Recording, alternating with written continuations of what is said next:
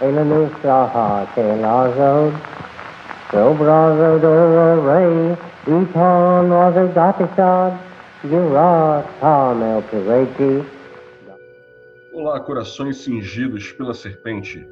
Aqui mais um podcast Sabedoria Arcana. Eu, Luiz Vieira, estou aqui junto com meus dois companheiros, Adílio Marques e Lincoln Mansur, para a gravação de mais um podcast, hoje falando de uma figura muito importante dentro do contexto ocultista brasileiro, que eu tenho certeza que alguns de vocês, se não ouviram o nome ainda, certamente já se depararam com alguma das criações dessa figura tão importante. Esse personagem se chama Marcelo Ramos Mota. E eu gostaria de dar boas-vindas aos meus dois companheiros, Adílio e Lincoln. Sejam bem-vindos, meus caros. Fala, meus amigos, tudo bom? Como é que está aí, Luiz? Hoje nós vamos realmente falar de um personagem na minha opinião, sui generis, né? Que tem muita contribuição aí a ser discutida, que deu para o ocultismo, para o misticismo em geral, e talvez muita gente nem saiba. Infelizmente, a gente fala muitas vezes dos nossos é, iniciadores e dos personagens fora do Brasil e pouco dos brasileiros. Isso aí é um que Marcelo Ramos Mota vale a pena. Fala, meus irmãos, mais uma vez é um prazer estar contigo, com vocês aí, né, participando desse podcast e principalmente falando de, um, de uma pessoa aí, uma personalidade tão importante para o mundo de Telemann, como foi o e do ocultismo em geral, né, como foi o Mota e que trouxe toda essa bagagem é, telêmica aí para o Brasil. Né? É, eu acho que para a gente começar a nossa discussão de hoje, é, é interessante que a gente fale um pouco sobre é, o início né, da, da vida dele, aquilo que a gente tem de base da, da, sua história, que certamente vai influenciar de alguma forma toda a produção que o Mota trouxe para a gente. Né. É, então, muito do que a gente tem do próprio Mota foi escrito por ele no livro chamado Chamando os Filhos do Sol. Né? onde ele coloca um pouco da sua infância, da sua criação, um pouco do seu histórico pessoal e, e, e familiar.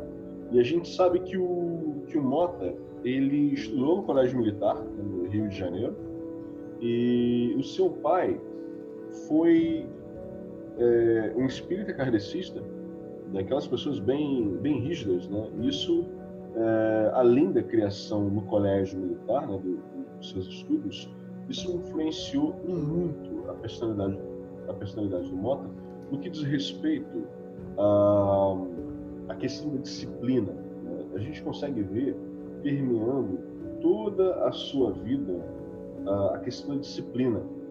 Né? E eu acredito que vocês também tenham mais alguma informação sobre a, a, criação do Mota, a infância dele, mesmo a vida pessoal. Eu queria que vocês também compartilhassem um pouco sobre essas informações. É, é assim, o, o que eu conheço do, do, do Mota, eu tenho tentado é, aprender mais sobre ele e outros personagens aqui no Brasil, como a gente citou rapidamente alguns quando fizemos o programa do Martinismo.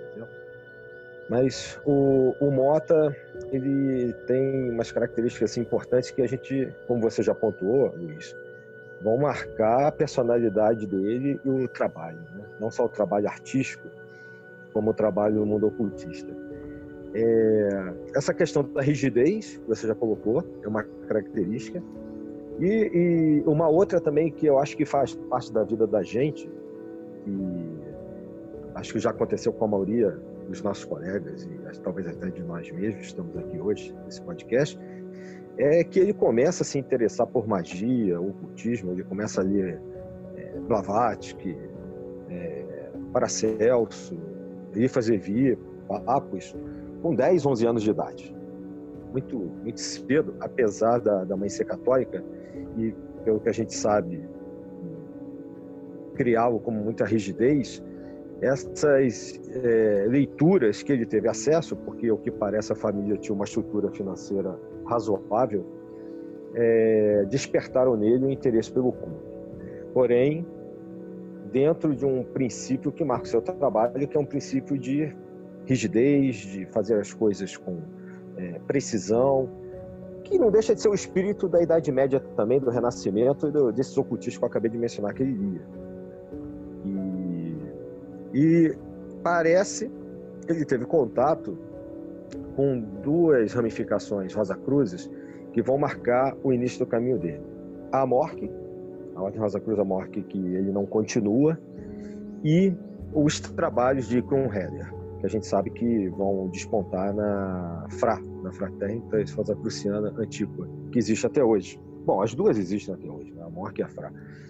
Mas ele é, faz parte da, da FRA e com menos de 20 anos é iniciado nessa tradição Rosa Cruz e de uma certa maneira é o que vai abrir as portas para quando ele viajar para fora do Brasil ter contato com alguns iniciados, como o Parsifal Krumheder. Passa a bola aí pro, pro nosso irmão Ico. Pois é, inclusive, né, essa, o interesse dele pela, pela Rosa Cruz se dá pela leitura do, do livro do Zanoni, né, do Edward Bower Little.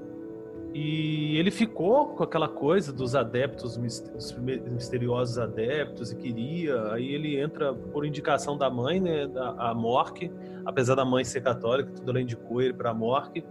Ele não satisfeito, ele encontra outro outro trabalho, né, é, livro iniciático do Cromwell, que é o Rose Croix, e entra na, na Fra é, e continua seus estudos. O, ele tinha interesse por astrologia, tarô, e isso, inclusive no tempo dele da, na Academia Militar do Rio de Janeiro, né, fazendo no colégio militar, ele era meio que sofria um certo tipo de bullying, como a gente pode identificar hoje, né, por conta disso, desses interesses do ocultismo nele e tudo mais, e o que acabou é, gerando a atenção dele dentro do, do, do colégio militar, né.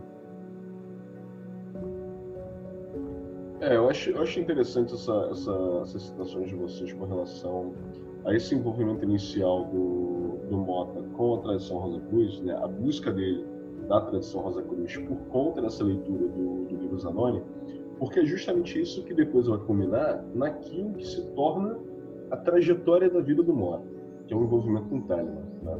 Porque após o seu, o seu envolvimento com a Fra e a ascensão dele dentro da ordem, é, ele meio que recebe uma, uma missão do, do comendador naquele determinado período do, tempo, né, de ter contato com o Parson Kruheller né, e, e travar essa, essa, essa amizade com ele para poder trazer novamente o reconhecimento da, do, filho, né, do herdeiro do Arnold Koheller, para a FRA que, tava, que estava funcionando aqui no Brasil e tal. E, e, isso é bem interessante porque é justamente esse Parson Koheller que coloca ele em contato com o Germer, o Carl Germer, que posteriormente venha a se tornar o instrutor do, do Mota na Astro Argento. Né? Inclusive, o Germer faz uma faz uma, uma um questionamento para o Mota, o que, que ele preferia né, é, fazer parte naquele momento, se era o TO ou se era a já que o, o ele tinha essa, essa possibilidade né, de oferecer os dois caminhos por, por própria, pela nomeação feita pelo próprio Crowley, e o Mota decide ingressar na A e se torna um probacionista do, do Germer. E, inclusive, quando ele, ele, faz, ele toma essa, essa, essa opção, ele acaba perdendo contato com, com o Parcival Kronheller.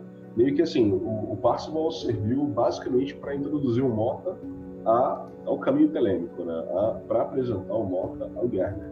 E a partir daí, o Mota segue o seu caminho e eu, eu considero ele como, acho, na verdade, todos nós consideramos ele como precursor de Telemann no Brasil, que é quando ele, ele retorna dessa viagem né, que ele faz ao exterior, trazendo esse conhecimento de Telemann para o Brasil. Porque, obviamente, ele já tinha ouvido falar alguma coisa sobre através da FRA, mas ele só toma realmente contato direto com o caminho telêmico quando ele faz essa viagem e conhece o Calguerme. E aí eu deixo para vocês comentarem um pouco dessa, de, de, como se dá esse início de, de, de caminhada, né, de todo o processo de trazer Telema para o Brasil. É, inclusive, né, é, ele vê essa, na iniciação da, da, da Fra, essa influência da, de Telema. E ele só vai descobrir isso nessa viagem quando ele entra em contato com, uma, com o livro do John Simons, é, The Great Beast, que é uma, uma biografia do Crowley.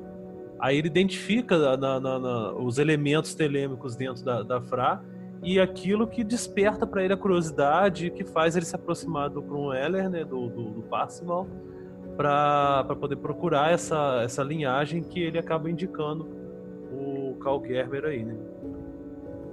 É, ele assim, é, é importante ressaltar, eu acho que ele fica impactado com o filho do Kronheller. Né? Ele considera uh, o Parsifal como realmente um grande iniciado e que obviamente vai culminar né, não apenas na, no fato de ele ter apresentado né, para ele e ter sido o introdutor daquela tradição que ele acaba adotando como a, a principal tradição, a, o verdadeiro caminho a ser seguido como iniciado Mota, mas também porque é, ele não abre mão de imediato das tradições Rosa Cruz. Apesar que ele vai identificar na Aston Argento, mais na frente a gente pode falar disso, que não deixa de ser uma tradição rosacruciana também.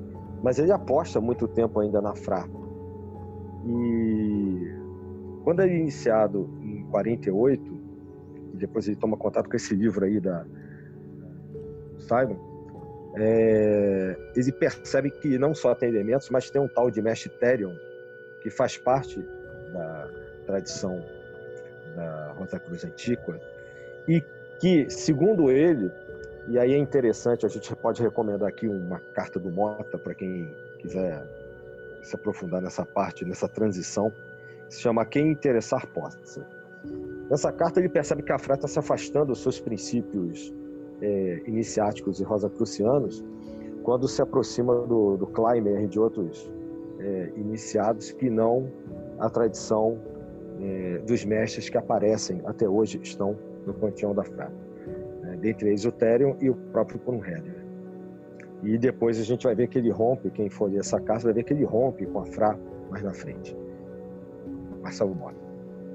Mas eu acho que, de qualquer maneira, é, o Rosacrucianismo é o grande caminho que ele não deixa de considerar como pano de fundo, mesmo em Telema e dá essa impressão, posso estar errado.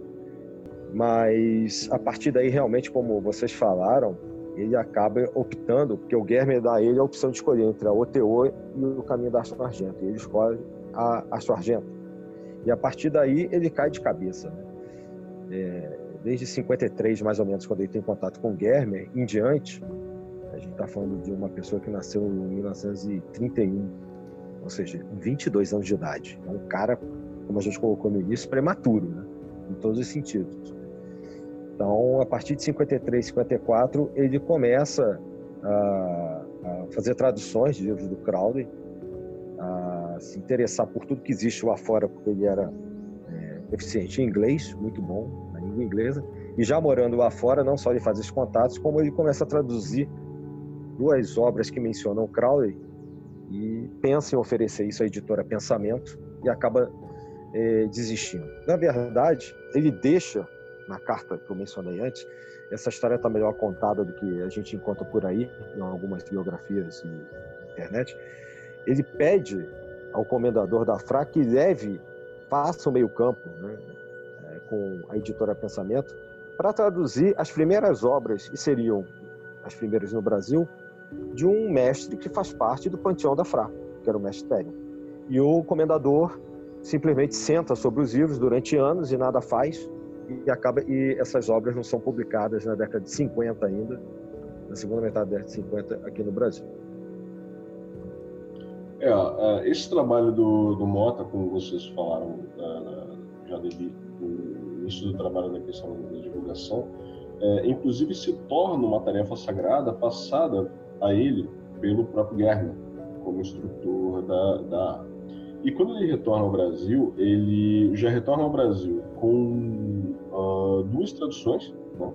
Na verdade, uma tradução em um livro escrito, que é a tradução do Liber Aleph, que nesse aspecto a gente pode falar que o Mota ele era uma pessoa, como a gente sabe ele é uma pessoa extremamente disciplinada, e ele era professor de inglês, né? ele veio a se tornar professor, professor de inglês, que morou lá fora durante muitos anos, é, ele tinha um, um, cuidado, um esmero no nível de tradução que ele produzia, assim, inigualável, inigualável. A gente pega, por exemplo, as traduções dele, é, é um dos poucos caras que eu já vi até hoje que consegue pegar o inglês do Crowley, aquele inglês arcaico, traduzir e manter a sonoridade dos versos, né? A, a, as rimas dos versos. É, é, é fantástico, é incrível.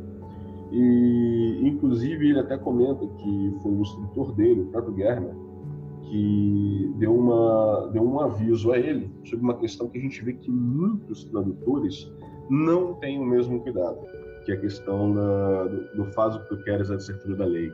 Né? É, tem gente que traduz faz o que tu queres, de ser o todo da lei, faz o que tu queres, de ser N, N maneiras, né? E aí a gente vê que a maneira que o Mota escreve é muito singular, né? O faze o que tu queres de ser tudo da lei. Gramaticalmente, né, é, a tradução correta seria o todo. Mas é, quando a gente pega e vê que faz o que tu queres é de ser tudo da lei, tem 11 palavras e 11 palavras é o número de letras da palavra do Eon, que é Abrahadabra, que é o número de Nuit, a gente percebe o esmero que ele tinha em todo esse processo de tradução. Né? E retornando aqui para a questão do, trabalho inicial dele aqui no Brasil, no que diz respeito à iluminação de Telemann, ele lança o seu primeiro livro, que é o Chamando os Filhos do Sol, que depois de algum tempo ele decide recolher, né? E uma das pessoas que compra esse livro é o Euclides, Euclides Lacerda de Almeida, que posteriormente vem a se tornar o seu, um dos seus provacionistas aqui no Brasil, na astrologia. Falaremos sobre ele um pouco mais daqui, uh, mais à frente. Mas é, é interessante é, enxergar que mesmo depois dele já ter incitado contato com Telemann, já estar sob a tutela de Germer, ele, ele traduz o Liber Aleph e escreve o Chamando os Filhos do Sol, a gente vê que nesse livro, ainda assim, ele vem falar da Rosa Cruz. Né? Ele vem falar da tradição Rosa Cruz e, e a ideia desse livro é justamente chamar aquelas pessoas que têm o interesse de trabalhar com essa tradição, né? Tradição Rosa Cruz real, porque quando ele olha para trás no histórico dele, ele enxerga que as ordens pelas quais ele passou não tem aquilo que ele considera como a verdadeira tradição Rosa Cruz. Aquilo que ele enxergou quando ele lê o livro do Buller Lytton, que é o Zanoni, né, que ele enxerga aquilo dali na Morte, ele enxerga aquilo na Fra, ele não enxerga aquilo ali em nenhuma outra tradição, além daquilo que ele está estudando naquele momento, que é o trabalho do mestre Terion, que vem a ser Telemann. E é interessante porque, inclusive, uma das personalidades também existentes, né, infelizmente já, já falecida, uma delas pelo menos, que era um dos irmãos da, da livraria do Francisco Lassi, no centro da cidade do Rio de Janeiro, uh, que foi um dos locais que vendeu, né, que vendia esse livro chamando os Filhos do Sol, era uma das pessoas, uma das pessoas que conheci bastante, o, o Marcelo Mota, e acabava inclusive servindo às vezes de ponte de algumas pessoas para uh, o Mota. Né? Ele meio que apresentava algumas pessoas ao Mota, essas pessoas vinham perguntar para ele alguma informação. Né? E foi um dos, se não me engano, foi um local onde o Euclides compra esse livro chamado Os Filhos do Sol. Posteriormente foi recolhido, há pouco tempo atrás, inclusive, foi, foi relançado, mas é um livro extremamente importante para a gente entender um pouco do histórico do Mota e entender como é como foi o primeiro passo do Mota na divulgação de Telemann no Brasil. É, isso é verdade. Isso é... Você mencionou um negócio interessante aí que talvez poucas pessoas é, tenham conhecido, que é essa livraria, né, do Si, eram dois irmãos da Argentina, eu cheguei a conhecer a, a livraria. Eu não sei se você chegou aí lá, mas realmente ela tinha algo de sui generis, porque eles vendiam de tudo.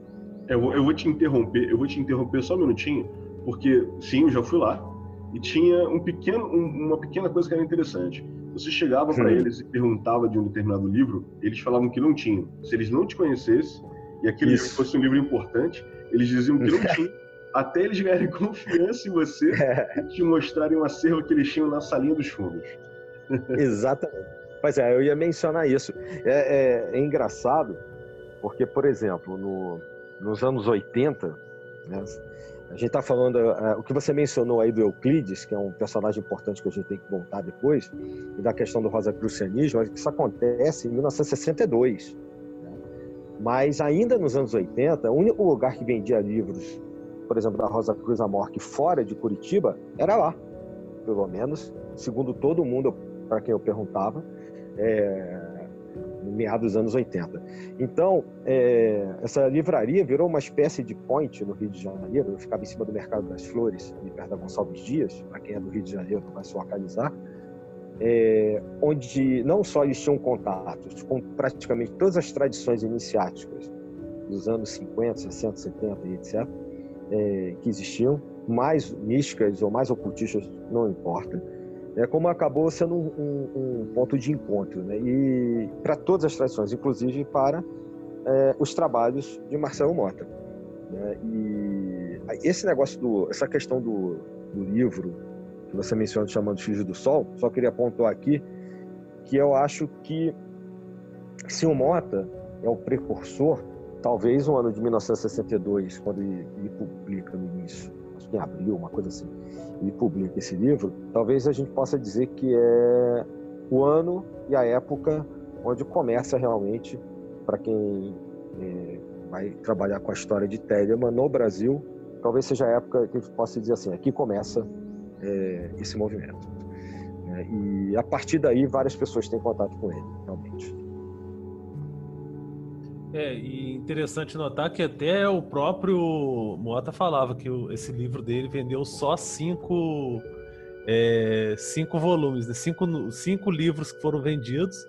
Um foi o do, o do Euclides, o outro apareceu um, um, tempo atrás sendo vendido aí. Ele é extremamente, dessa primeira edição, é extremamente raro. Porque logo depois ele percebeu um erro que ele tinha cometido e retirou da, de circulação, né? Enquanto o, o, o outro não, o outro permaneceu. É, e é uma época também de dificuldade, né? Só para pontuar aí, a ditadura começa no Brasil em 64, mas ele em 62, quando tem isso aí, ele já está separado da. Ele teve dois filhos, né? E a gente, eu pelo menos não sei do paradeiro, não sei se um de vocês sabe o que aconteceu com essa parte da família que ficou nos Estados Unidos, mas ele já foi de uma é, já foi investigado pela polícia americana em 1960 e continuou. Isso vai servir para o nosso papo mais à frente aí no desenvolvimento do trabalho do Mota, até chegar na parte artística, por exemplo. Ele continuou perseguido, inclusive pela ditadura brasileira, inclusive por causa do chamando dos Filhos do Sol. Quer dizer, chamando os Filhos do Sol chamou literalmente alguns discípulos para ele, mas também chamou atenção sobre ele. É uma obra que chama a atenção sobre o Mota e que a, a, o governo brasileiro acaba botando os olhos nele também, inclusive influenciado pelo serviço secreto americano. É, isso é importante pontuar também, porque se a gente pega um outro texto escrito pelo Mota, uma, uma carta, é, que inclusive ele compartilha com o Germer, porque o Germer sofria esse mesmo problema lá nos Estados Unidos, que o Germer e a esposa vêm um, para os Estados Unidos meio que é, fugindo né, da, da, questão que havia lá com os judeus na Segunda Guerra na, na Alemanha. Um, e nesse é, serviços de inteligência não são inteligentes, o Mota ele descreve as peripécias que ele, que ele sofre, né, as quais ele passa, por ser monitorado pela CIA, por ser é, perseguido pelo, pelo serviço secreto americano, né? Muitas pessoas acham que o, que o Mota era, era paranoico, mas é, até hoje a gente tem é, indícios de que isso não era verdade. Viu que até hoje a gente tem? Porque é, a gente vê que alguns dos discípulos, né, alguns dos estudantes do Mota, que ainda permanecem na ativa, passam pela mesma situação. E como a gente bem sabe, inclusive citando um livro de referência escrito por um jornalista, não tem nada a ver com autismo, magia, nada disso, mas que é chamado O Ministério do Silêncio, quanto o surgimento do SNI no Brasil, naquela época, no final da década de 50, que depois vai culminar no, no que a gente conhece como SNI na década de 60, dentro da, da ditadura, que esse, esse, o Ministério do Silêncio é meio que uma, uma biografia do Bombery, né, do general Bombery, que foi o criador do, da civil, idealizador, que tem toda uma influência, inclusive um treinamento, dois, uh, dois agentes da CIA, da, da, agência americana. Então a gente vê que esse know-how uh, americano vem para o Brasil, inclusive com os nomes que os americanos já perseguiam, e um desses nomes era Mota. Né? Então o cara já era perseguido. É que depois vai é, o cara é, já assim, nos Estados Unidos, chega no Brasil, lança Chamando os Filhos do Sol. Os caras consideram um livro comunista porque é um livro que fala da liberdade, né? Telemann, é luz, vida, amor e liberdade.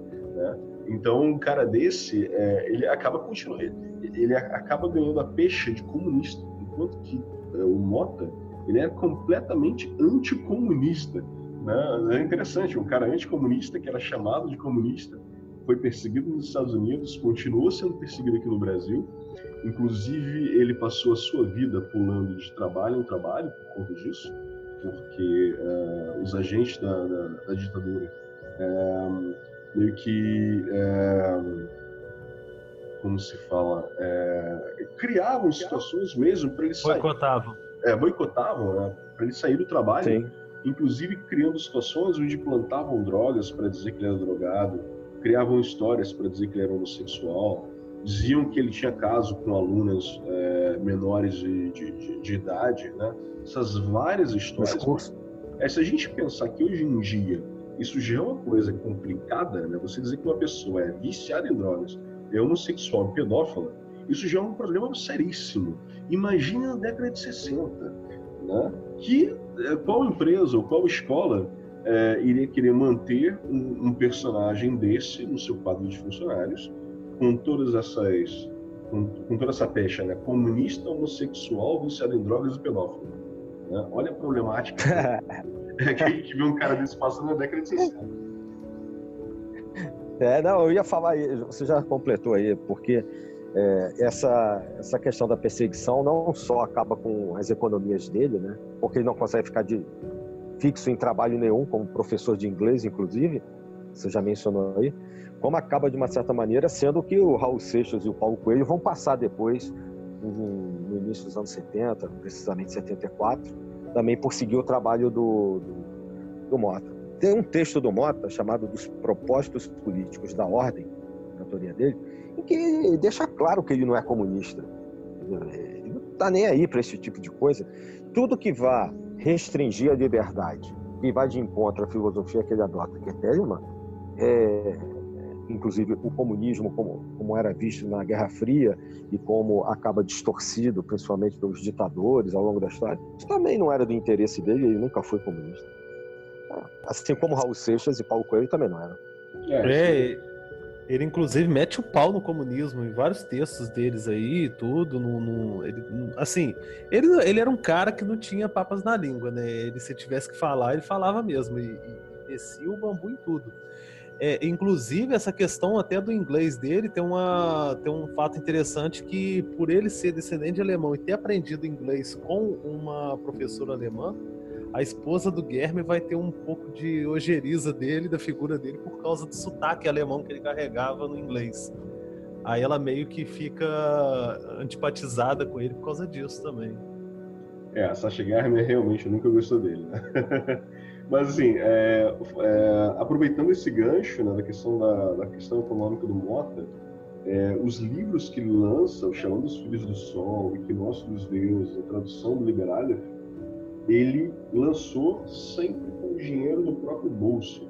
Então o cara gastava tudo que ele tinha na divulgação de Telemann, sofria essa perseguição, né? tinha dificuldade de manter, de manter o, o emprego, então ele acabava tentando dar, dar aulas particulares de inglês e tal, até que é, nesse trabalho de divulgação de Telemann, né, ele acaba ele acaba conseguindo se envolver no meio artístico e se utiliza também desses, desses conhecimentos que ele tinha para ainda assim continuar com a divulgação de Telemann. Então a gente vê é, algumas produções cinematográficas né, do, do Mota, algumas sem nenhum cunho uh, místico-ocultista, mas alguns, algumas claramente com, com cunho ocultista e cunho extremo. Mas na música, principalmente, a gente consegue ver esse dedo do Mota é, repleto de referências a Telemann com as produções que ele tem junto com Raul Seixas. Uh, Paulo Coelho e Raul Seixas, né, obviamente, mas algumas principalmente com Raul Seixas, até porque ambos, posteriormente, se tornam probacionistas da AA, né, sob a tutela dele e, se não me engano, do, do próprio Euclides também, porque na verdade o Mota era o instrutor do Euclides. E aí a gente vê na música social alternativa, né, A Maçã e várias outras músicas, Bonite, né, várias outras músicas produzidas pelo Raul em conjunto com o Mota, ou quando não em conjunto, pelo menos com toda a, a influência de Telemann, né? Noveon. É, é, então, assim, a gente vê claramente é, a influência do Mota nessa produção da música do Raul Seixas, principalmente. E não é nada, não é nada, até hoje em dia a gente ouve em qualquer show de rock o famoso Toca Raul, né? Porque o Raul Seixas, através da, da, da mensagem que ele tinha, aquela mensagem iconoclasta, de ir contra o status quo, de, de pegar e, e, e, falar da liberdade, né? É, é, é, muito interessante. A gente pega, por exemplo, a letra do Eu Sou Egoísta, aquilo dali é, assim, é um telemita falando, né? é claramente é um telemita falando. A gente pega a música Nuit, por exemplo, é, é um hino de adoração a deusa Nuit. Né? A gente pega Ave Maria da Rua, a gente vê claramente também a referência à, à adoração do feminino, que é a representação máxima dentro de Telemann. Né? Mas sociedade alternativa é o máximo, né? É, a de sociedade alternativa é o máximo, justamente porque existe a leitura do Liberóis no meio do, no meio, no meio do show. Né? Faz o que tu queres, pois é tudo da lei, da lei. Então isso é fantástico. Eu gostaria que vocês falassem um pouco mais também dessa, dessa produção artística, né, cinematográfica e musical do, do Mota em conjunto com outros artistas. Senão eu vou ficar aqui por tempão falando sozinho. Tem várias músicas, eh, o Luiz já citou, acho que a maior parte dessa influência, né? Assim, existem várias músicas do, do Raul em, com, em parceria com o Paulo Coelho e algumas também com o Marcelo Mota, e essas já foram citadas aí, como a maçã e etc., que mostram é, uma faceta do, do, lado artístico brasileiro, no, uma contracultura dos anos 70, que, que tem no seu, em Raul Seixas o maior expoente, ao meu ver. Porque, assim, até hoje, talvez o Luiz possa dizer até isso melhor, mesmo lá fora, eu posso dizer para alguns países como Portugal, por exemplo, é, Raul Seixas é o símbolo máximo da, da cultura, talvez mundial, em termos de propaganda do ocultismo e especificamente de Telemann. E aí, no caso, tem uma grande participação do Marcelo Mota. É, as obras de cinema do Mota não fizeram grande sucesso, como Jutoca, por exemplo. Algumas eram consideradas mais ligadas à porno chanchada, e algumas, ou pelo menos a maioria, não, elas sequer se pagaram. E parte do, do, do problema em relação à parte cinematográfica é atribuída também à perseguição, às dificuldades, às dificuldades que ele tinha né, de direção de obras cinematográficas, a perseguição da ditadura, nos anos 70 mesmo. Ainda nos anos 80, da morte dele em 87, quando ele vem a falecer. Mas eu acho que o ápice do Mota em termos artísticos, como o Luiz largou a bola aí pra gente, na minha opinião, está nas parcerias com o Raul Seixas e o próprio Paulo Coelho. Sim, sem dúvida, né? O, o Raul Seixas, ele acaba sendo o ápice dessa divulgação de Telemann no Brasil, porque é um cara que, que era celebrado no, no, no Brasil, era famoso, tinha acesso a, a, a, toda essa parte de divulgação, e ele utiliza muito bem isso para poder divulgar a, a ideia de Telemann. Inclusive, há até a, a um, meio que um mito, né? Confirmado da que a, a região ali de Macaé, é, em Sana, o nome Sana foi dado por ele, é, que seria a Sociedade Alternativa Novo Aeon, naquela região ali. É, mas assim, meio que mito isso, né? Não, não, não tem a, a, a confirmação exata, mas que ele conseguiu divulgar de forma assim magistral toda toda essa é, filosofia de Telemann no Brasil. E, e, de forma velada ou de forma descarada mesmo, como por exemplo a música chamada Novo Aeon, é, Noite, tudo, tudo isso assim, muito, muito nas caras mesmo. E, é, e, o, e o Mota foi, foi sem dúvida com ele aí o, o, o grande divulgador. O, o Paulo Coelho, ele também fez parte né, do, da, da, é, da A, junto com, com o Raul, junto com o Mota e junto com o Euclides, só que ele acaba depois se afastando do, do, do movimento por, por outras questões aí. Né? É interessante, é, um... que, é interessante que mesmo depois da, da, da, morte do Mota e tal, essa história toda, a gente ainda vê referências a, a Telemann em um dos livros do Paulo Coelho, né, onde, ele conta, onde ele conta aquela história dele lá do, do livro As Valkyries, se eu não me engano. As Valkyries. É, do envolvimento dele na, com Telemann, né? Que ele fala que encontrou que a besta realmente já encarnou, que ele, que ele fez parte do, do círculo e tal, blá, blá, se cagou todo, ponto final e acabou. É, eu ia falar, passou um cagaço. É, o, o, Paulo Coelho, teoricamente, uh, algumas pessoas do mundo telêmico dizem que isso não aconteceu assim, internamente, né? Mas ao que parece ele desiste, pelo menos de forma é, externa, né, do mundo telêmico. O Raul Seixas não, né? Ele vai até o fim, é, ele mergulha realmente de, de cabeça, né, na, na tradição ocultista, Telemann, magia, Yoga, ele realmente começa a ler é, direto sobre isso. E isso muda a vida do Raul Seixas de tal maneira que isso se reflete na, no artístico na obra artística de vocês. É, isso é bem interessante, né? A gente é, conseguiu traçar um, um, um, retrato bem interessante aí da, da, do envolvimento do Mota no que diz respeito à, à divulgação de Telema através do, do meio artístico. É, agora, existe todo um processo posterior, né? Que é depois da morte do, do Germer, né? ou na verdade no, no processo todo, né? que quando Germer falece, já que o Germer era justamente quem tinha o direito de, de manter a, a UTO, né? nada fica muito claro ali do que acontece realmente.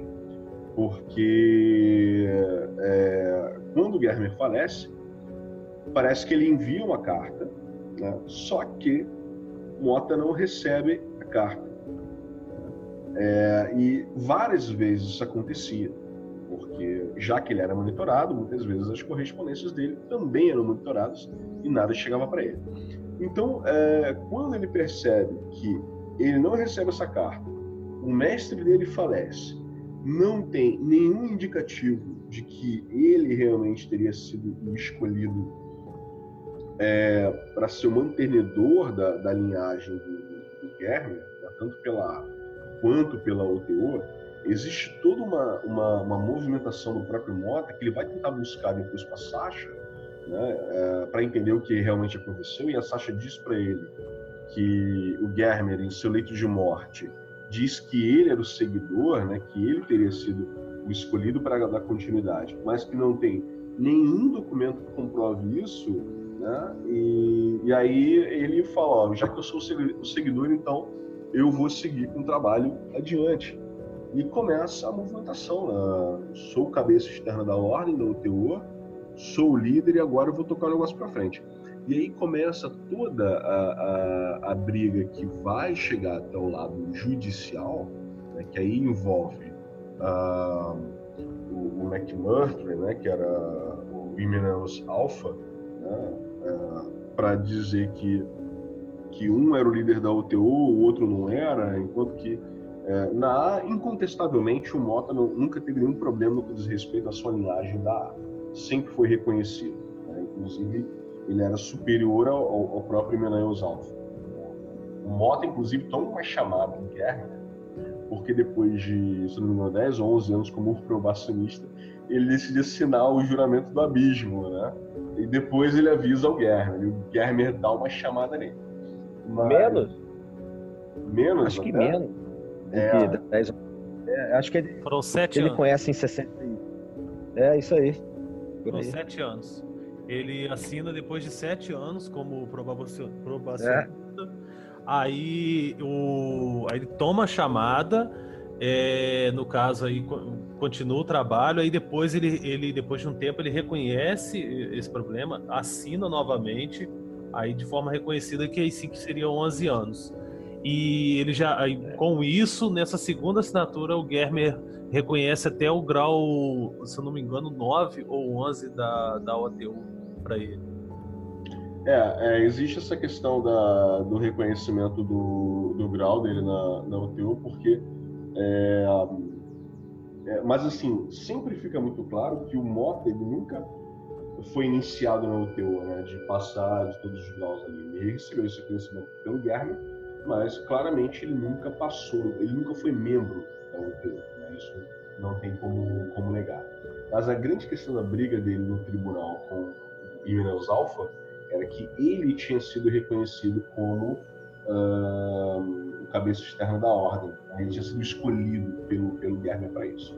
Enquanto que o, o Imeneus Alpha ele se atém a uma carta do, do Crowley chamando ele de meu pequeno califa, porque como Crowley é, denominou o próprio Imeneus Alpha, o, o William Price, como interventor da loja Agape que estava dando merda lá em Pasadena, Califórnia, mas que esse, é, esse título deveria ser endossado pelo líder da UTU, que era Gerner, e isso não foi endossado.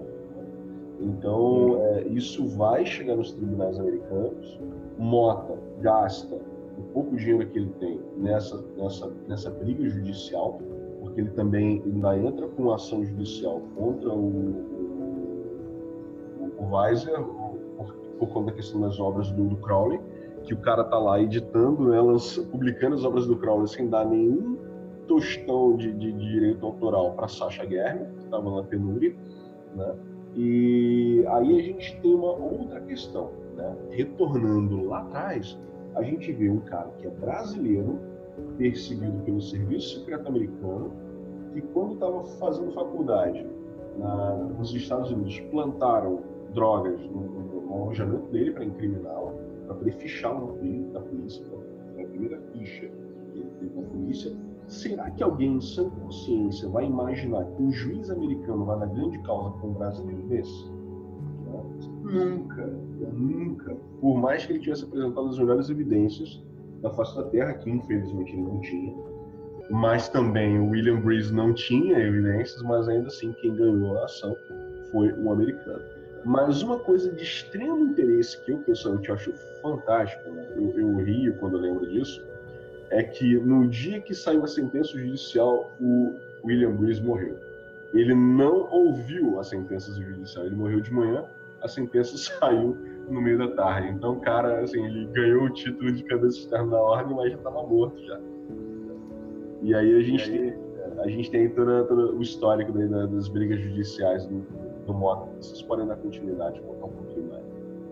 É, e lembrando também que quando o Germer morre, é, o, o Mota estava no Brasil e o espólio que ele tinha de livros e textos originais do Crowley e do próprio é, Germer, ele não pôde pegar porque ele estava no Brasil e, e, antes de chegar lá ele foi todo dilacerado pelos americanos mesmo. Ele acaba, não, ele não, estava numa situação de, de, econômica ruim aqui no Brasil, não tinha como ir lá buscar isso e acabaram espoliando o, o toda essa questão dos livros, produção, etc. e tal que também contribuiu ainda mais para ele não ter toda essa documentação, toda essa é, todo esse embasamento né, para dizer que ele poderia ser realmente o, o, detentor dos direitos e tudo mais, né? É, se hoje em dia já não é tão barato assim você pegar um avião e ir para os Estados Unidos, né? Não é uma coisa que ah, alguém, alguém morreu, você pode na semana seguinte comprar uma passagem aí, porque não é tão barato. Imagine 50 anos atrás, um cara que estava ferrado de grana, perseguido, sem trabalho, né, conseguir arrumar o dinheiro para poder pegar o avião e ir para lá para poder pegar os documentos do seu mestre. Que ele ainda, detalhe, ainda tinha um outro agravante. A Sasha não gostava dele, né? a Sasha Germer, que era a esposa do, do Germer. E mesmo ela não gostando dele, ela, ela diz para ele que ele foi denominado como o seguidor, né, follower, e, e, ainda entrega alguns documentos para ele, né, é, um sinal de respeito, porque afinal Germer era era o mestre dele, né, e, e, ele tenta ali na, naquele, naquele esforço dele, coisa dele disciplinada, né, é, dar prosseguimento ao trabalho, e é justamente nesse momento que ele cria a Society OTO, a Society Ordo Templo Orientes, né, para dar prosseguimento ao trabalho do, do, mestre no que diz respeito ao ramo da OTO, já que ele não ganha né, a causa na, na corte americana. Né, e, inclusive, ele, ele, deixa bem claro, né, vou fundar essa ordem até porque se você tem rituais que são publicados, os rituais perdem a força. Os rituais ritual mágico perde poder. E os rituais da, da, da OTO, como existiam, já tinha sido publicada pelo, pelo Francis King. Né? É, e quando ele cria a Society OTO, ele cria ela do zero, né? obviamente com a mesma estrutura que havia na, na, na original, ele cria utilizando a mesma estrutura, com toda a base telêmica né? e utilizando o conhecimento que ele tinha de, de Telema depois de décadas aí estudando e, e fazendo trabalho. Né? E aí a gente tem esse início da, da Sociedade Teor aqui no Brasil e que posteriormente vai para os Estados Unidos e se espalha para alguns outros lugares no, no mundo, que inclusive permanece funcionando até hoje, né? tanto nos Estados Unidos quanto na Holanda, quanto na Rússia, quanto na Espanha, quanto no Brasil, principalmente, né? E, e, e essas pessoas é, se esforçam para manter vivo o legado do Mota, que é uma pessoa de extrema importância, que mesmo fora do Brasil é extremamente respeitado. Obviamente, tem gente que, não, que vai dizer que não, não gosta dele, porque ah, ele brigou para ter os direitos da UTO, o pessoal do Califado principalmente, no processo da, da briga judicial. Né? Uh, no Brasil, ele, ele também angariou muitos inimigos pela postura que ele tinha, né? aquela postura disciplinada, correta, firme, muitas vezes rude. Né? Era bem interessante uh, ver algumas frases dele, né? É, que a pessoa ou estava enganando ou enganado. Né? A gente vê algumas cartas que ele escreve pela cerda, né? se a pessoa uh, fizer isso, muito bem, se não fizer, mande uma merda. Ele era bem direto, assim, pessoa muito é, ele não era muito cordial nesses aspectos. Então, realmente, acaba angariando alguns inimigos. Né? E eu gostaria que vocês explicassem também um pouco mais sobre é, esse processo final da vida do, do Mota, né? como foi a, a, morte, como fica o spoiler dele, como é que se dá esse dentro de, dentro da, da dentro, dentro da história de Telemann, tanto no Brasil quanto no mundo, esse também é um momento muito crucial porque dá origem a várias outras situações. Ah, Luiz, eu queria pontuar, assim, vocês já estão falando aí, né, é, praticamente final da vida dele, né, porque é, ele vai morrer em 87, o Mota, e em 85 ele perde os direitos da UTO lá na Califórnia, né? Então, está é, tá estruturando a Soto, a, esses trabalhos continuam seguindo aqui no Brasil seus discípulos. Mas eu queria pontuar um detalhe que vocês dois já falaram, que nesse final de vida surge como crítica a, ao Mota e acaba sendo, se você, vocês pegarem as biografias dos grandes iniciados, tem até um livro do Eduardo Churreira né, chamado Os Grandes Iniciados, e se vocês forem ver, não só os que constam nessa biografia, mas em qualquer outra independente, é um, um estado de loucura, uma, ah, o camarada é louco, ou ele é desequilibrado, ou ele é muito rígido, esse pseudo-estado de loucura, que não é a loucura de senso comum, banal, que a gente vê aí no, nos mapas, no cotidiano, faz parte do processo iniciático de transformação para que você atinja um, um, nível de adeptado, vamos dizer assim, para que você chegue lá. Então, o, a gente falou aqui de algumas passagens da década de 60 nota, em alguns momentos, e mesmo no final da vida dele, ele mostra que ele já está num outro nível de influência interna é, ocultista, que para quem não sabe como ele trabalha, como era o caso do Raul Seixas, é chamado de maluco beleza de louco. Então, eu queria pontuar isso. E outra coisa que eu queria pontuar também, que a gente, fazendo o link com o que a gente já falou, existiu uma ideia, é, alguns anos antes dele morrer, pouco tempo antes, com Euclides, e o Raul Seixas participou disso, de se criar no interior do Rio de Janeiro ah, uma, isso vinha dos anos 70, mas ainda existia nos anos 80. Se criar uma espécie de cidade das estrelas. Uma sociedade alternativa, que acaba sendo o motivo da música, eu acho, em 74, por aí. E que ele não, de uma certa maneira, ele não perde, o Mota e o próprio Raul, a ideia de criar, seja nesse plano ou no outro, uma espécie de local onde se pudesse sair dessa mesmice que se vivia, que se vive é, até hoje. Então, assim, é, além dessas duas coisas aí que eu estava é, pontuando, é, que essa loucura não é a loucura que se fala, ele vai morrer, até onde eu sei, o Mota vai morrer assim sozinho. Não é muito dif diferente até da morte do Raul dois anos depois. Eles têm a data de nascimento, os dois são cancerianos, né? se não me engano, o Mota de 27 de junho e o Raul de 28. E o Raul morre dois anos depois, também no mesmo mês de agosto. Então, é, esse final de vida parece que ele está sozinho. Ele, até onde eu sei, o Mota não teve mais contato com a ex-mulher, com os filhos. Se separa no início dos anos 60 né, desse casamento.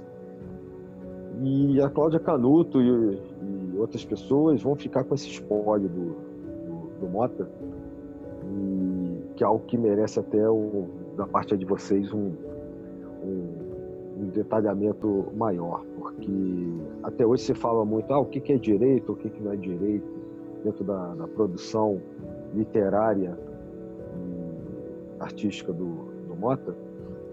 Então, acho que valia a pena um de vocês aí falar um pouquinho sobre isso também. É, eu. eu uh, quer comentar alguma coisa, Lincoln? Pode ser adiante. Não, não, assim, eu vou, vou deixar você comentar para não quebrar a, a, a, linha de pensamento aí. Perfeito. É, é interessante você ter citado essa, essa coisa do direito moral e tal, porque quando ele, quando ele falece, né, quando ele morre e Cláudia Canuto, algumas outras pessoas, alguns outros discípulos mais próximos é, cuidam da questão do, do, enterro dele e tal. É, existe um, um, testamento, existe uma carta onde ele denomina uma espécie de triunvirato, assim, três pessoas. O Daniel Stone, William Barden e a Cláudia Canuto. E essas três pessoas, em conjunto, cuidariam do seu espólio e daria o prosseguimento com a liderança da Sociedade UTU. Quando uh, a Cláudia Canuto escreve uma carta dizendo que ela abre mão disso tudo, né, automaticamente o triunvirato se desfaz. Não deixa de existir o triunvirato, que é justamente um dos requerimentos da carta, né, do testamento do, do Mota. Então, uh, fica meio que largado essa questão da, não digo do direito autoral, mas da curadoria do seu espólio e a liderança da Society of Né? Uh, pelo fato de ficar em aberto esses, essas duas frentes, meio que acaba meio que se tornando uma, uma, uma, certa bagunça. Né? As pessoas não sabem direito como lidar com isso.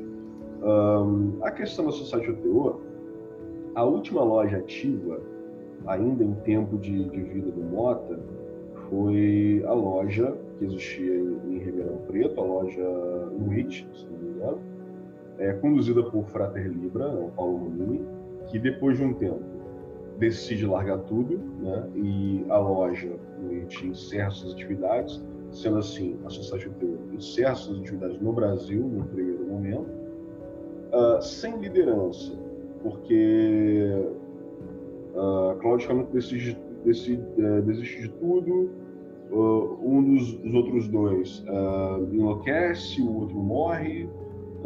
Então, um dos outros discípulos do Mota, né, inclusive uma pessoa que é, vive durante algum tempo no, me, é, no, mesmo prédio que o Mota, né? o Mota morava no apartamento, ele morava no, no basement, né, naquele apartamento no porão, e se torna instruído do Mota na e, e membro da, da Society Tour que é o David Berson, que inclusive morou durante algum tempo com a Cláudia Canuto. Eles tiveram um, um romance, um caso, um relacionamento, seja lá o que for, mas eles tinham um relacionamento. É, o Berson decide tomar a, a, dianteira e fala: já que ninguém vai conduzir isso daqui, eu vou conduzir e vou dar prosseguimento ao trabalho com a Sociedade TO.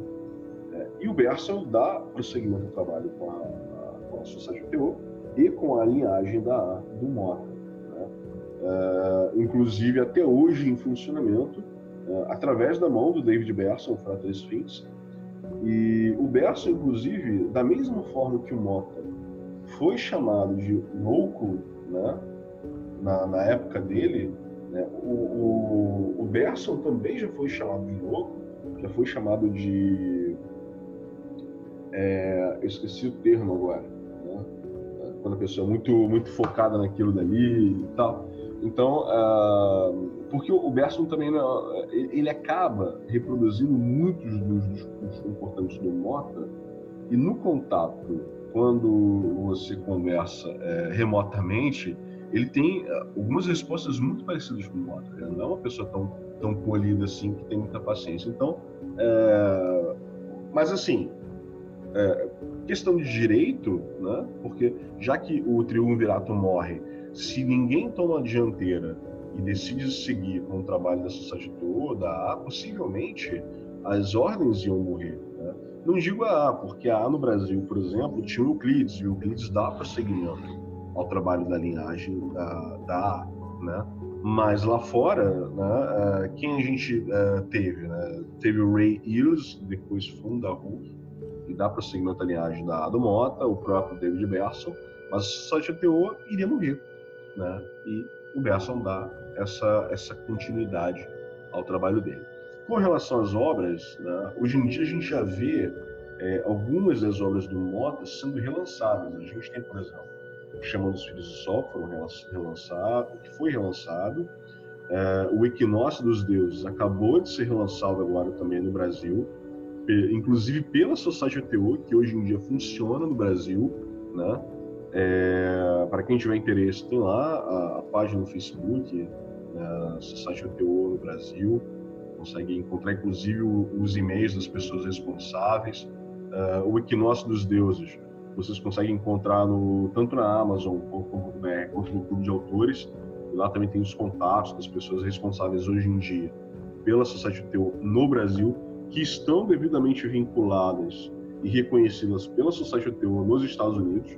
Né? Existe uma conexão direta aí de linhagem, tanto da A quanto da Sociedade GTO, com o Frater Sphinx. Né? Então, existe uma, uma linha uh, sem nenhuma interrupção vinda do Crowley, Germer, Mota, dos Fins e o pessoal que está cuidando da Sociedade UTO no Brasil hoje em dia.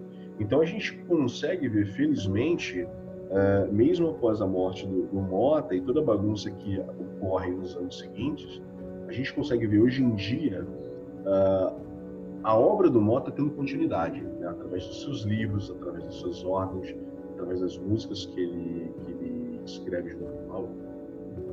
E uh, eu gostaria que vocês atualizassem um pouco mais também, já que eu falei um pouquinho, inclusive, da Sociedade de Teor, do trabalho do Mota, acho que vocês podem acrescentar um pouco mais de informações, vocês também têm bastante coisa para acrescentar. Ah, acho que você já, já fez um apanhado geral assim do que há de, de principal, né? É, o trabalho do, do Mota sobrevive não só no viés artístico, como a gente falou, mas os seus trabalhos iniciáticos. Um deles é o Society OTO, que funciona no, no Brasil, é, particularmente hoje ainda no, no, Rio de Janeiro, com algumas pessoas que mantêm é, essa linhagem artista funcionamento na, com a mesma seriedade é, e com o mesmo rigor, vamos dizer assim, que o Mota passou uh, o Frater Sphinx e da mesma maneira o Frater Sphinx passou aqueles que ele iniciou. No Brasil e nos outros países que você já, já mencionou. Em alguns países já existem mais pessoas trabalhando na Society OTO. É, eu acho que é importante, eu entendo pelo menos dessa maneira, né? E eu acho que é importante pontuar que a, a SOTO, né, a Society OTO, não tem os mesmos trabalhos da, o, da OTO no Califado ou de outras, é, não, não dizendo que uma é melhor do que a outra, ou rival, ou amiga, né? nada nesse sentido, juízo de valor, mas a Society OTO trabalha e tem em suas práticas o conteúdo conforme foi desenvolvido pelo Mota e, suas iniciações, vamos dizer assim, né, que se estavam com ele. É, irmão Lincoln, alguma coisa? É, não, não é, vocês conseguiram condensar bem aí a, a, essa questão da linhagem, tudo, é, e principalmente o resgate né, dessa do funcionamento da Soto no Brasil depois de um, de um grande período aí é, inativo, né? É, eu acredito que a Soto seja uma forma de manter o trabalho do Mota no, no sentido ocultista funcionando. Né? Sim, é. claro, sem dúvida. Eu acho que um ponto de extrema importância para a gente colocar também é que, assim, comparado com outros estudantes do próprio Germer, né, é, e outros expoentes de Telema, não só no Brasil, mas ao redor do mundo, o Mota foi um dos, assim, um dos estudantes mais profícuos né, deles, porque a gente vê que é, é o único cara que pega e faz um comentário em cima do comentário do, do Crowley do livro da lei, com extrema capacidade né, de falar sobre aquilo. Ele comenta o Liber uh, 65, né, o Corte de Cinco Serpentes, junto com o comentário do Crowley também, comenta o Liber 4, o livro 4, né, e edita o, o Equinócio dos Deuses no Brasil, e assim, é, é, pegando do lado mágico, uh, na minha opinião, a gente pega os trabalhos do Mota, compara com outros poucos os telemitas ao redor do, mundo, ele é um dos poucos que conseguem manter um nível é, mágico extremamente alto, né? assim, de uma capacidade absurda né? de fazer um trabalho mágico muito bem equilibrado, muito bem é, um, sintonizado com o trabalho tenênico realmente que era aquilo que Crowley queria fazer. É, é, inclusive queria... o, os comentários do Tao Te King dele também são, são excelentes, né? E tem um outro, uma observação, isso que vocês dois colocaram, que é importante. Tem uma obra que é, segundo a cronologia do final da vida dele, Ataque e Defesa Astral. É, eu queria destacar essa obra que é, a gente escuta muito falar no Autodefesa Psíquica, de John Fortune, que é uma referência, não há dúvida, assim como a cabala mística dela também é uma obra de referência para qualquer escola ocultista, mística. Mas o Ataque e Defesa Astral é um livro muito interessante, é, que a gente pode recomendar também, que mostra isso que vocês estão falando, o irmão Luiz pontuou aí, do nível de conhecimento é, do Mota. Ele tem um conhecimento muito claro, muito límpido, de como colocar, por exemplo, a Cabala em seus aspectos é, teóricos, vamos dizer assim, em prática. No, no caso aqui, ele tem como foco o ataque e defesa astral. Inclusive, ele cita John Fortune em algumas passagens, e eu, eu recomendo para aqueles que gostam do tema que possam pegar essa obra como exemplo do que vocês estão falando aí. É verdade. É, além de ser um tema de extremo, é, de extremo interesse, a gente consegue ver ali é, o nível de clareza que ele tinha de enxergar esses, esses conteúdos, né, essas situações. Então, é, é, é muito interessante. A gente consegue ver isso através é, das, das, obras do, do. É, eu acho que a gente... Esse, Opa, não, só ia mencionar, nesse livro, para quem também gosta de Cabala, ele faz uma aplicação bem interessante, alguns comentários muito interessantes no sentido prático. É, tem bastante coisa interessante ali, onde ele, onde ele pega, inclusive, várias situações né, cotidianas que várias pessoas certamente já passaram e explica o que está por detrás né, que pode levar a desencadear aquela, aquelas situações, como lidar com, com aquilo. Bem, eu queria aproveitar, é, assim, antes que você encerre, a gente já, já passou um bocado aí do tempo que a gente tinha previsto, né? Já passou meia hora do, do previsto. É, é quase, é, quase, um outro programa, na verdade. Né? É, justamente. É, eu estava olhando aqui no, pai dos burros modernos, que é o Google, as letras de Raul Seixas em parceria com Marcelo Mota. Eu queria só deixar registrado aqui que são uh, quase todas aqui, acho que eu contei, são sete músicas e quase todas muito conhecidas, como algumas com Paulo Coelho também. Então, é, Tente Outra Vez, né? A Maçã, Eu Sou Egoísta, é, Novo Aeon, é, Peixuxa, essa eu não confesso que eu não, não conheço, não sei se vocês conhecem ainda. Seu nome é Peixuxa, é amigo dos peixes,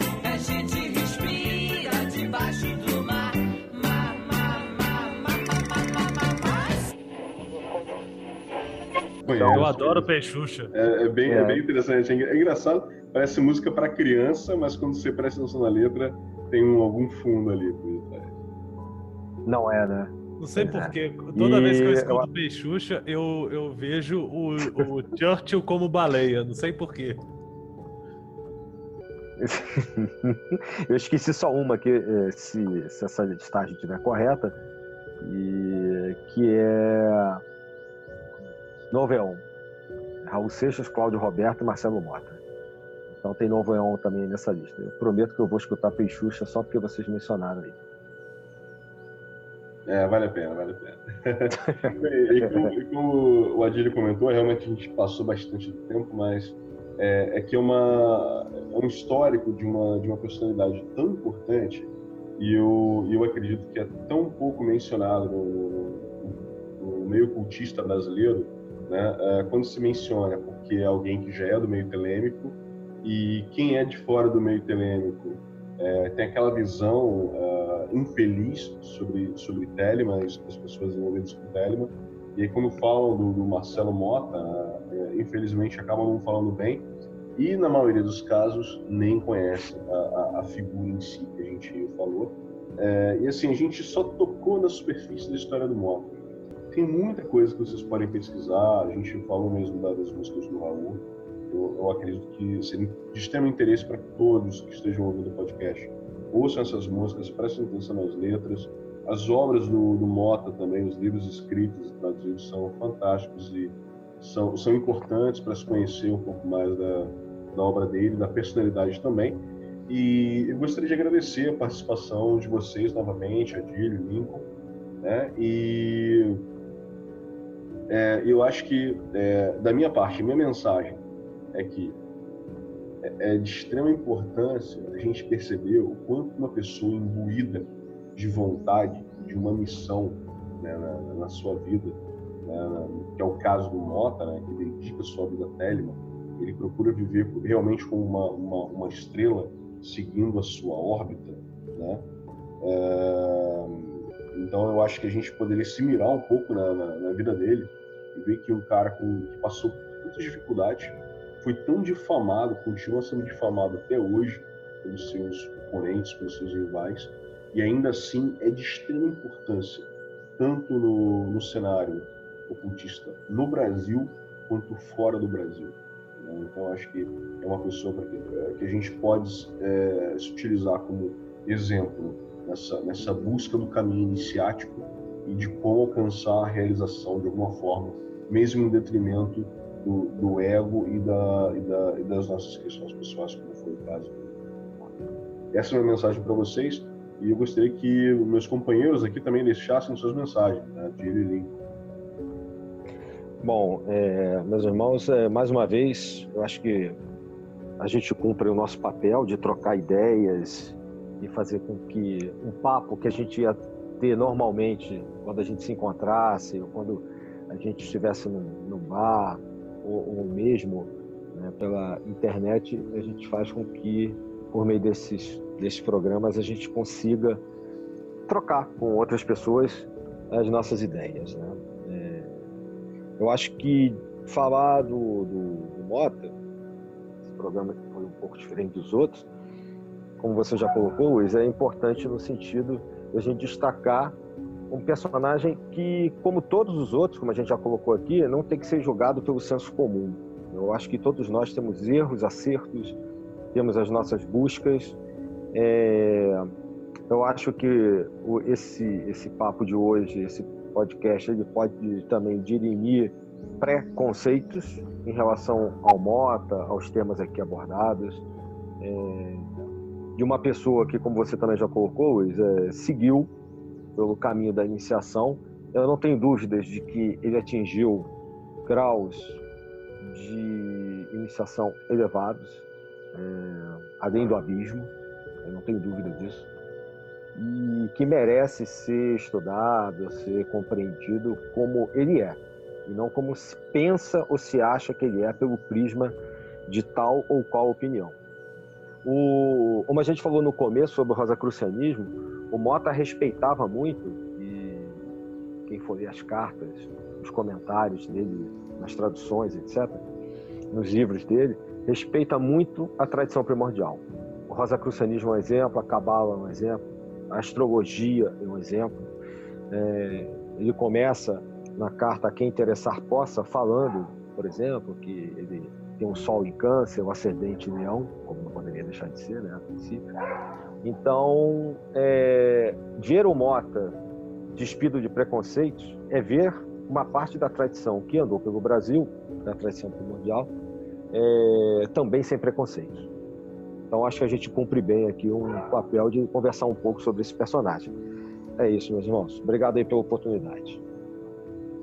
É, né, encerrando aí, é, falar do Mota é falar de uma, de uma história é, iniciática no Brasil. É uma passagem importante da nossa história nesse caminho ocultista, iniciático, que muitas vezes a gente acaba não valorizando aquilo que a gente tem em, em vários aspectos, inclusive no meio iniciático.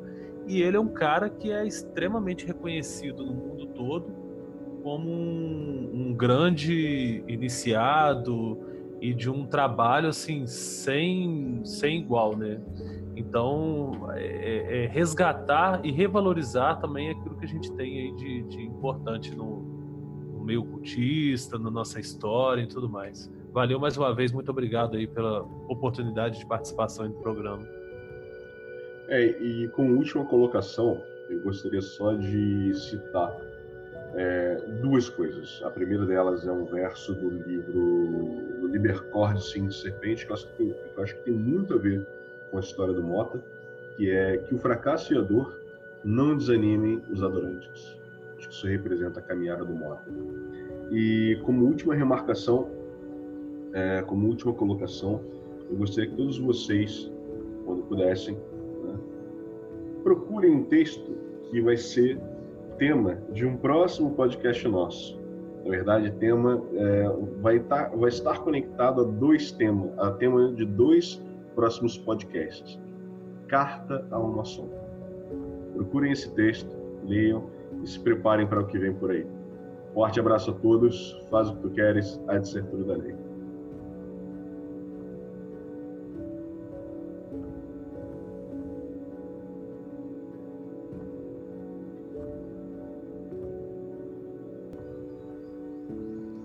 Achei que alguém fosse colocar aí o amor é a lei, amor sob vontade. Fiquei esperando. Pô.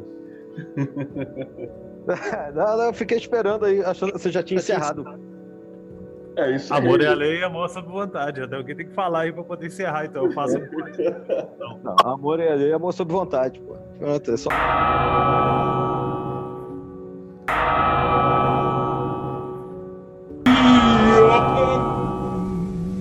que